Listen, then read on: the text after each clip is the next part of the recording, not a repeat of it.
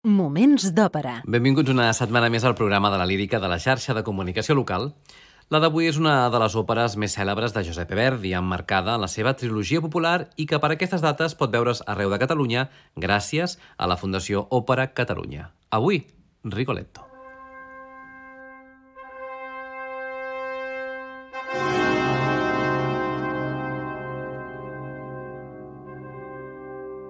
Moments d'òpera amb Albert Galzeran. Rigoletto és una òpera dividida en tres actes amb música de Giuseppe Verdi i llibret en italià de Francesco Maria Piave, tot i que basat en el drama de Victor Hugo El rei es diverteix de l'any 1832. Van estrenar-la al Teatre de la Fenice de Venècia l'11 de març de 1851. L'estrena catalana seria el 3 de desembre de 1853 al Gran Teatre del Liceu. Recentment s'ha pogut veure al Teatre de la Faràndula de Sabadell i properament es representarà a Sant Cugat del Vallès, Manresa, Reus, Viladecans, Vic, Girona, al Palau de la Música Catalana de Barcelona, Granollers i ja fora de Catalunya a Santander. Per tant, és una bona ocasió per retrobar-nos, vaja, amb aquesta fantàstica òpera de Verdi que té diversos personatges principals. El primer i més destacat, lògicament, és el que dona nom a aquest títol, Rigoletto, un bufó japerut que treballa al servei del duc de Màntua, però és també un pare atent de la seva filla Gilda, un paper aquest estel·lar per baríton, un dels més brillants per a aquesta tessitura. És important que l'intèrpret gaudeixi d'habilitats interpretatives, ja que ha d'imitar a un japerut i ha de tenir una gran potència i resistència vocals. El duc de Màntua és un llibertí aristòcrata que presideix una cort corrupta. Fingeix estimar Gilda, quan tan sols n'està encapritxat. És un paper per tant líric lleuger que requereix resistència i agilitat, sobretot si canta la cabaleta del segon acte, que avui, és clar, podrem escoltar. Gilda és la filla de Rigoletto, es tracta d'una noia enamoradissa però una mica mentidera. Finalment, s'enamora fatalment del duc de Manto, un paper aquest per soprano lleugera o lírico lleugera amb agilitat i coloratura.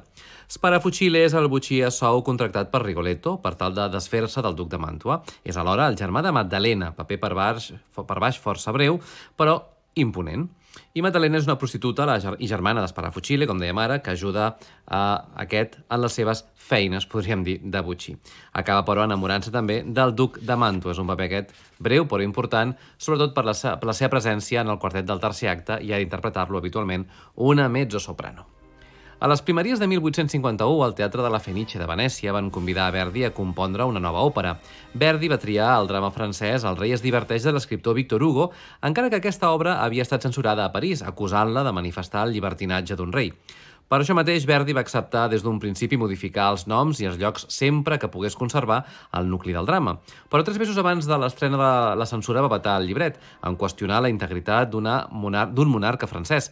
L'assumpte es va resoldre gràcies a la diplomàcia dels administradors del teatre.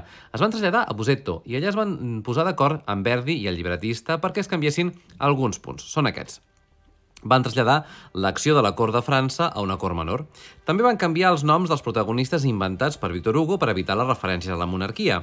Es modificaria també l'escena en què el llibertí aconsegueix una clau per accedir a la cambra de la protagonista per una altra de diferent que respectés la necessària decència. La visita del rei en l'òpera un duc a la taverna serà casual i no dictada pels baixos propòsits, és a dir, els de contractar els serveis d'una prostituta, que en aquest cas és Magdalena. Verdi va acceptar aquestes condicions i el contracte finalment es va signar. Les firmes van ser tres, Verdi, Piave i Guglielmo Brenna, secretari de la Fenice. Així doncs naixia l'òpera Rigoletto, que coneixeu a dia d'avui i que aquesta setmana ens ocupa. Verdi es va, posar, es va proposar, vaja, amb aquesta obra conciliar l'estructura tradicional del melodrama amb la complexitat del protagonista Rigoletto i això no va poder canviar de cap manera la censura amb les seves condicions. El bufó Rigoletto és un personatge típicament verdià que es mou entre l'efecte per la seva filla i l'odi pel duc i els cortesans. És exactament això el que Verdi volia realitzar. Precisament, aquest personatge és revolucionari en la construcció de la psicologia del paper, dolç i amorós amb la seva filla Gilda, però malvat amb la resta de personatges. Doncs bé, el que farem tot seguit és endinsar-nos en els moments musicals més rellevants i els moments argumentals també més destacats i per això ens situem ja a l'inici de l'òpera Rigoletto.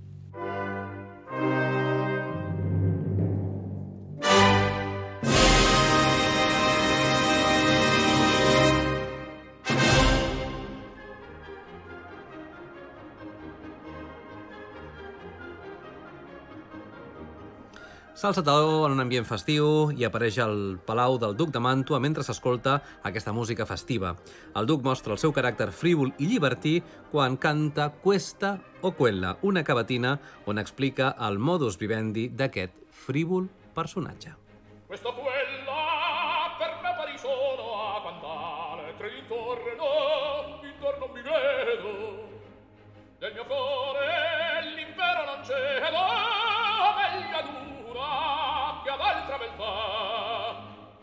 costoro apparenza e qual dono di che il fato nel fiore alla vita so di questa mi torna gradita forse un'altra forse un'altra domanda sarà un'altra forse un'altra domanda sarà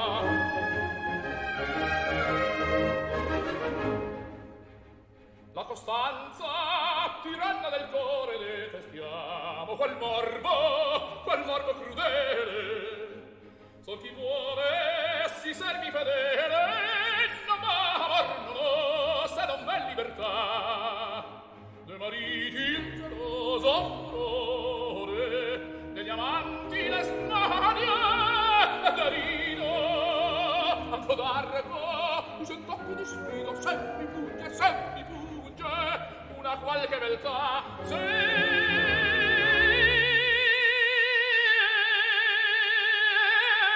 mi punge Una qualche beltà Estic convençut que tothom ha reconegut que aquest fantàstic duca era el gran Luciano Pavarotti. Després de l'arieta de presentació, el duc conversa amb Borsa, un cortesà, sobre una noia desconeguda de la qual s'ha encapritxat. Marulo comunica als cortesans que el bufó Rigoletto oculta una amant a casa seva. Rigoletto, fent veure còmicament que és el duc, es mofa de diversos personatges, les dones o germanes dels quals han estat cortejades per ell. Un d'aquests personatges burlats és Monterone, a qui el duc ordena arrestar. Monterone surt de l'escena Malain Rigoletto. És la famosa maledizione que portarà la perdició d'aquest personatge i que serà el nucli de la trama de Rigoletto. I ara un canvi d'escena, Rigoletto és de camí a casa i està preocupat per la maledicció. Durant el trajecte apareix el personatge d'Esparafucile, un assassí professional que ofereix els seus serveis a Rigoletto. Rigoletto expressa els seus sentiments i la seva condició de vida. De fet, conclou que ell és com Esparafucile, Rigoletto amb la llengua i ell, com que és un assassí, amb el punyal. Són el Rigoletto de Cheryl Milnes i els Parafucili de Marty Talvela, dirigits per Richard Monning en una gravació de 1971. Arisiamo, io la lingua e io il pugnale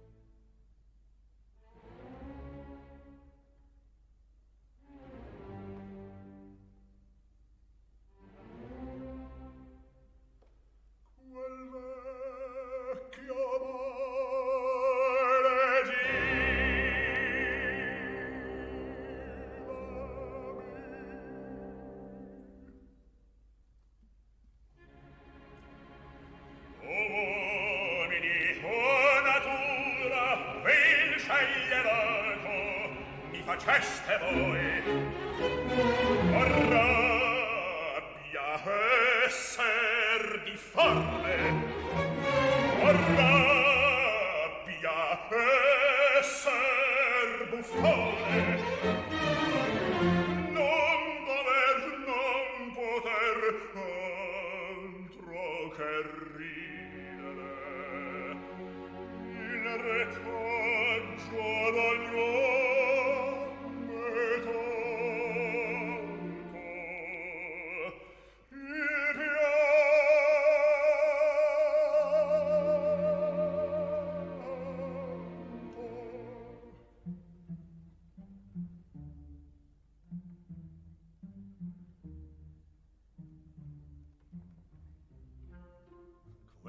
padrone mio giovin giocondo si possente e bello sonecchiando mi dice fati a ride buffone forzarmi degia e fallo.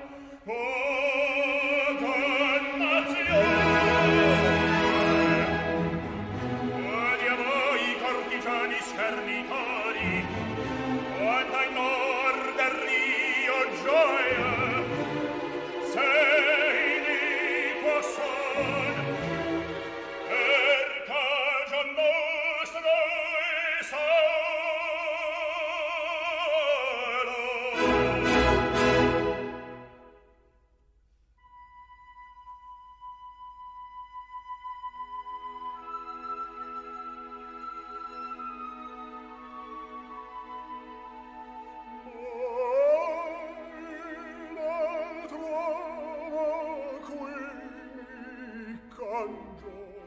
Tot seguit, Rigoletto entra a casa i troba a la seva filla, tot i que els cortesans creuen que no és la filla, sinó la seva amant. S'anomena Gilda i viu amagada pel seu pare.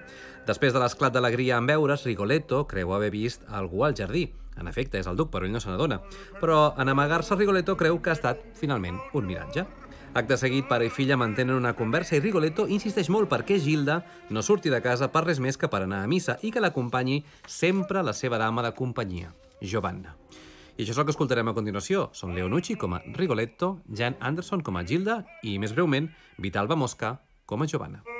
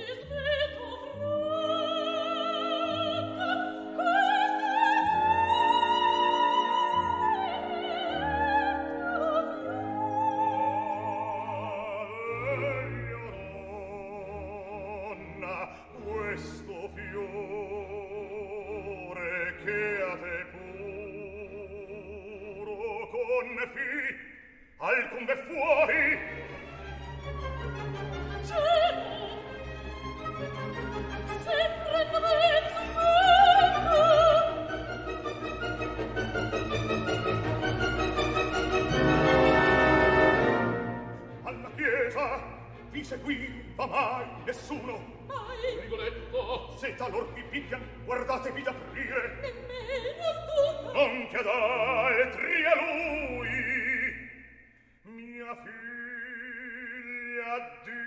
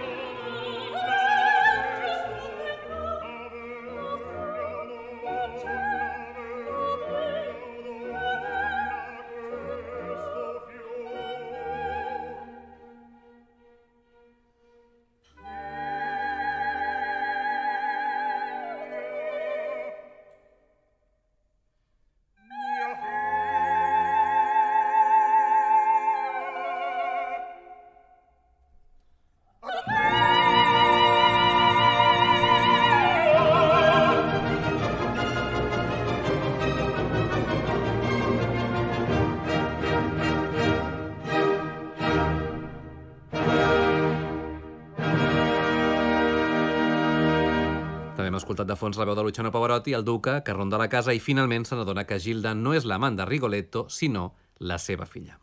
El duc, en saber que Gilda és en realitat la filla de Rigoletto, suborna a Giovanna i s'oculta al jardí. Gilda confessa a Giovanna que està enamorada d'un jove que ha vist a l'església i que no és altre que el duc, i diu que, si fos un noi pobre, l'estimaria més que si no fos un noi ric. En aquest moment apareix i li declara el seu amor. El duc la menteix quan li diu a Gilda que és un estudiant pobre, tal com ella desitja escoltar, i que s'anomena Gualtier Maldé. Fora, se senten les veus de Ceprano i Borda que plantegen el repte de la suposada amant de Rigoletto. Volen segrestar-la, quan en realitat, com us deia, és la seva filla. Ara Gilda és Maria Callas i el duca, el fals Gualtier Maldé, Giuseppe Di Stefano, en una gravació esplèndida de l'any 1955.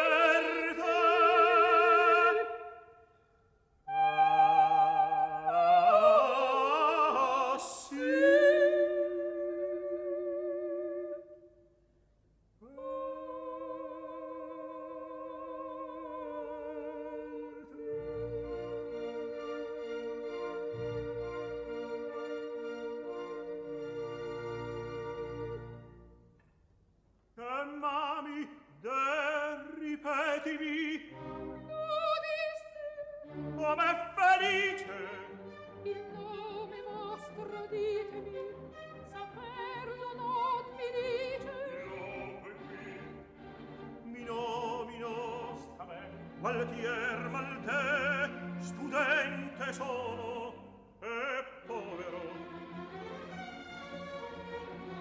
Rumor di passi e cuori, se mio padre, A cogliere potessi il traditore che si disturba. Fortuna di cuore, bastioni, ori, Di m'amerai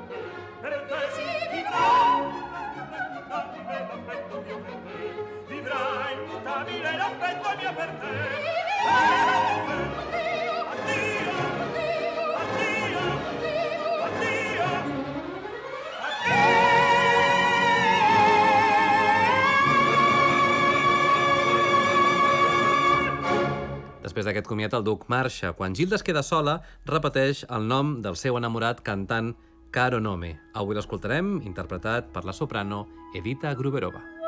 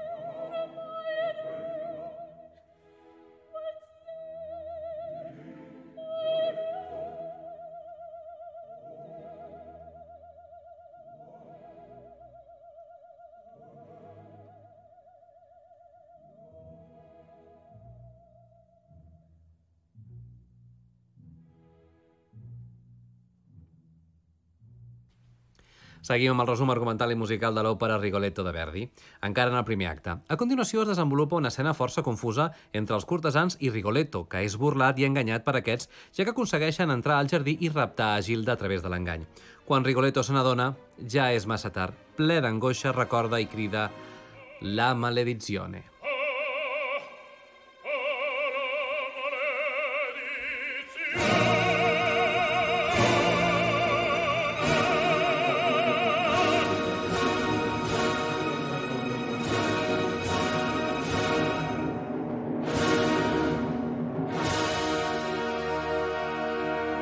Des d'Olesa Ràdio, Moments d'Òpera, amb Albert Galzeran. Segon acte.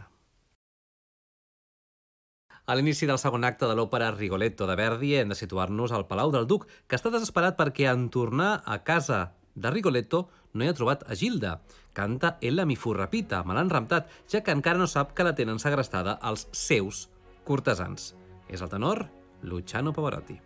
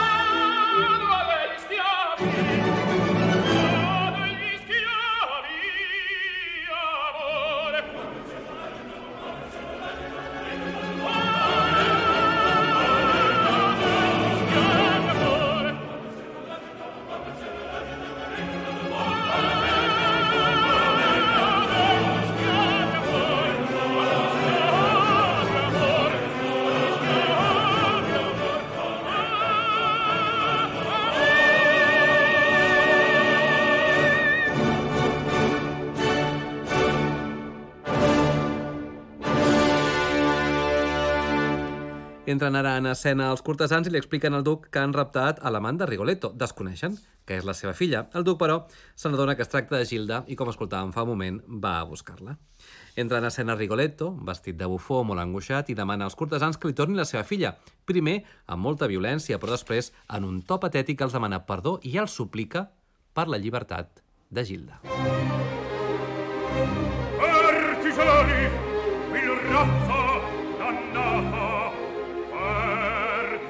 prezzo vendeste il mio bene o voi nulla per loro.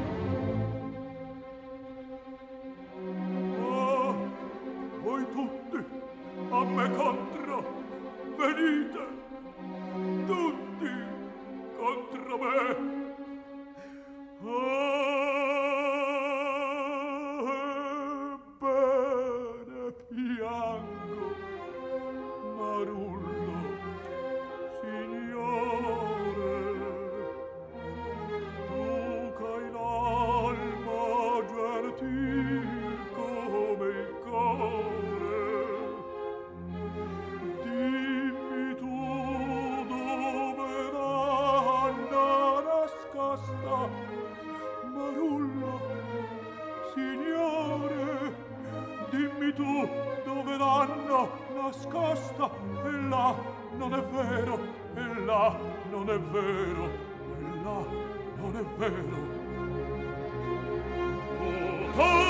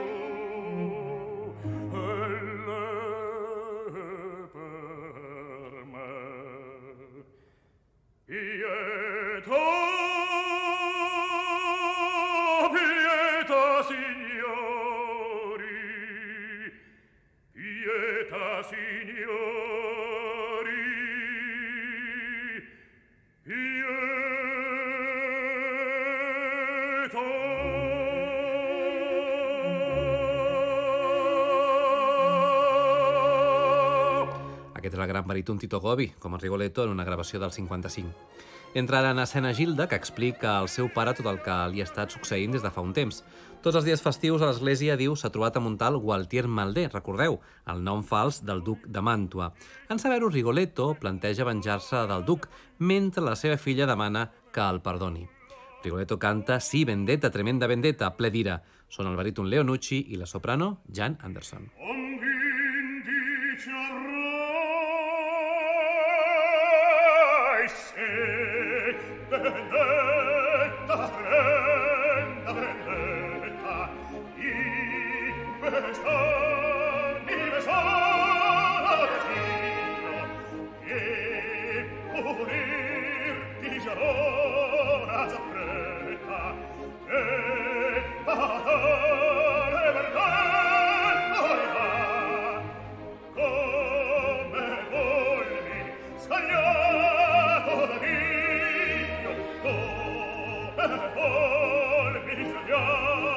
Oh,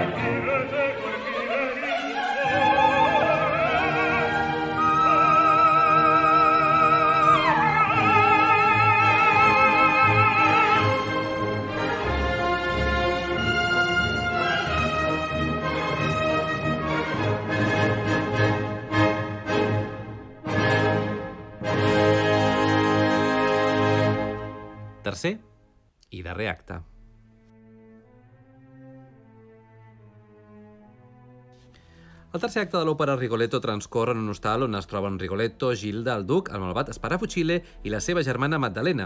Rigoletto vol demostrar a la seva filla com n'és de llibertí el duc. És quan aquest últim canta la molt masclista La donna è. La dona és voluble com una ploma al vent. Diu que envia d'opinió i pensament. I després corteja a Maddalena sense saber que Gilda l'està veient i escoltant. Canta La donna è mobile, Luciano Pavarotti.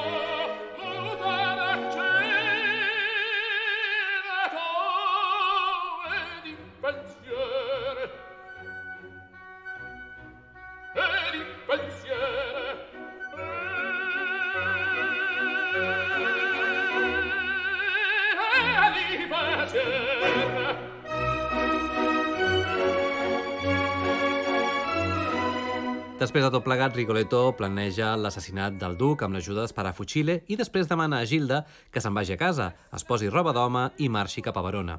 La noia obeeix inicialment. L'assassí i Rigoletto decideixen que després de la mort posaran el cos dins d'un sac i el llançaran al riu. Rigoletto torna cap a casa i pel camí es troba amb la seva filla contemplant com el duc coqueteja amb Magdalena. És en aquest moment en què es canta el vell quartet, potser el millor d'aquesta òpera. De fet, el mateix Victor Hugo va reconèixer la superioritat de l'òpera respecte a la seva versió teatral, assumint que els pocs més de 4 minuts del quartet defineixen millor el drama que els centenars de pàgines de la seva obra teatral. És aquest el quartet. Bella figlia dell'amore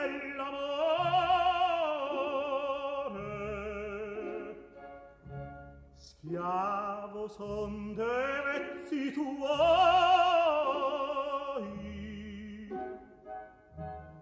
Con un detto, un detto son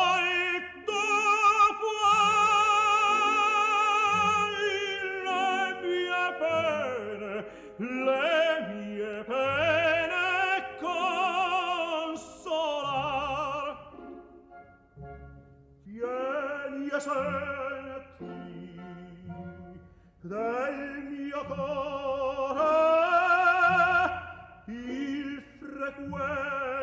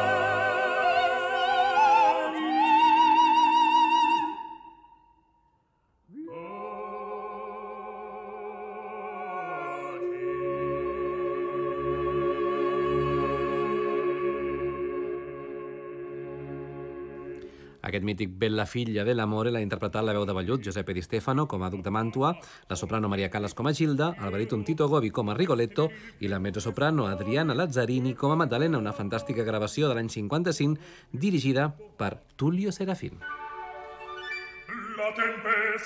Vicina. A la recta final de l'òpera Rigoletto es desencadena una tempesta i el duc decideix passar la nit a l'hostal. Maddalena intenta convèncer el seu germà que no assassini el duc, sinó el bufó. Sparafucile s'escandalitza perquè diu no pot assassinar un client, però davant la insistència de la seva germana li promet assassinar el primer home que faci acte de presència a la taverna. És aleshores quan apareix Gilda, vestida d'home, desobeint un cop més les ordres del seu pare i Sparafucile l'assassina en confondre-la amb un client. Ja no hi ha tempesta, Rigoletto entra en escena i Sparafucile li lliura el sac. Quan es disposa a tirar-lo al riu, sent la veu del duc des de l'interior de la taverna cantant de lluny la donna immòbile. Horroritzat, obre el sac i veu la seva filla agonitzant encara. Gilda i el seu pare es penedeixen del cau corregut i es demanen mútuament perdó. L'escena acaba amb un lament de Rigoletto que recorda la maledizione de Monterone. I aquest és el trajecte final de la genial obra de Giuseppe Verdi. Us deixem amb el Rigoletto de Tito Gobi i la Gilda de Maria Calas. Tornarem en set dies, però fins aleshores podeu recuperar tots els nostres programes ja mesos al web laxarxa.cat barra òpera. I recordem que esperem poder saludar-vos a arroba moments d'òpera a Facebook i Twitter. Recordar-vos, però, que aquesta òpera Rigoletto la podreu veure representada encara a les ciutats de Sant Cugat del Vallès, Manresa, Reus, Viladecans, Vic, Girona, el Palau de la Música Catalana de Barcelona, Granollers i també, fora de Catalunya, Santander. Gràcies per l'atenció i fins la propera. Moments d'òpera amb Albert Galzeran.